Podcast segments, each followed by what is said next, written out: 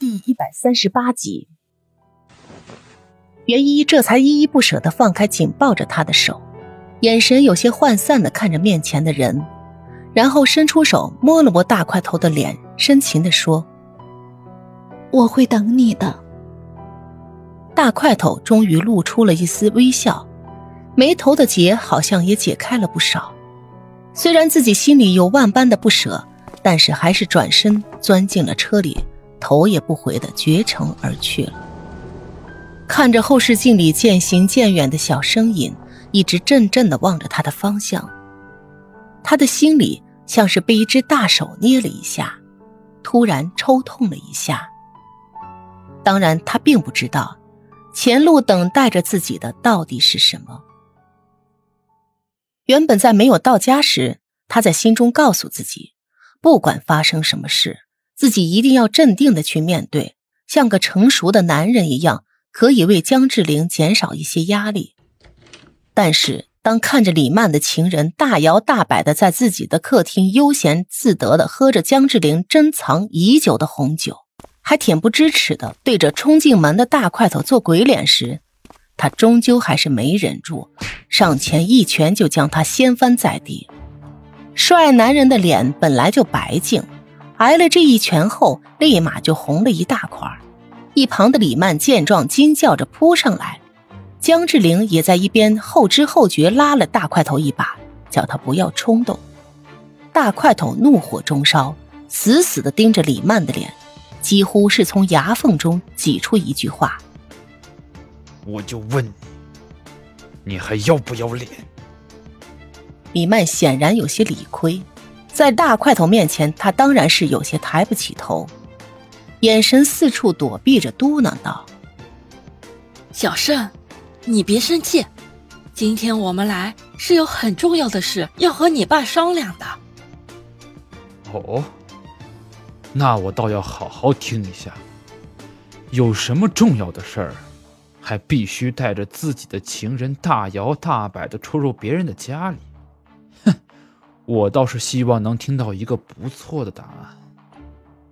在一边揉着自己肿了半边脸的年轻男人终于缓过神来，但是他的脸上好像看不到一丝挨打以后应该有的表情，反倒笑眯眯的说道：“打得好，打得真好。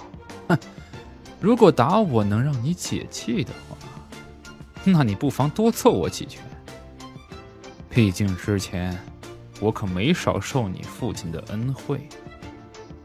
你他妈给我闭嘴！大块头大声呵斥道，说着就要扑上去再给他一拳。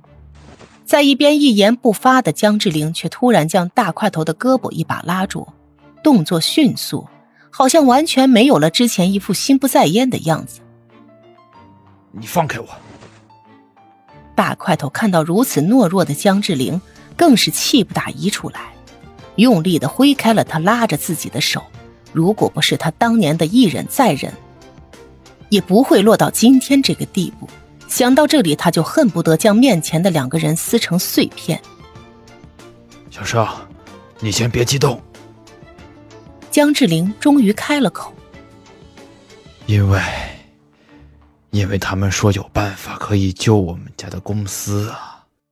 原来如此，原来这么委曲求全、处处忍让，只是因为面前舔着脸、不知羞耻的两个人对自己的公司有帮助而已吗？那之前李曼还假惺惺的在自己面前买了那么多好，哼，想起来真是挺为江志玲感到不值的。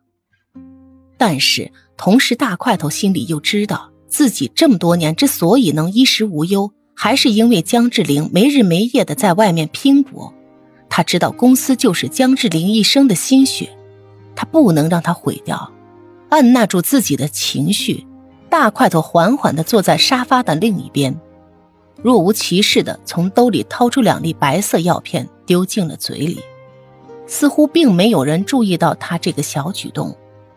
帅男人。还是一副痞痞的样子，在大块头的面前坐下来，不知从哪里抽出来的公文包里拿出了一个文件夹，扔在了大块头的面前。之所以叫你来，也是有原因的。哼，因为你老爸的公司继承人那一栏写的是你的名字，而现在你也成年了，也就是合法接班人了。以后相关的合作都需要和你来谈。哼，我希望你能有这个心理准备。哼对面的帅男人微笑着向大块头解释道。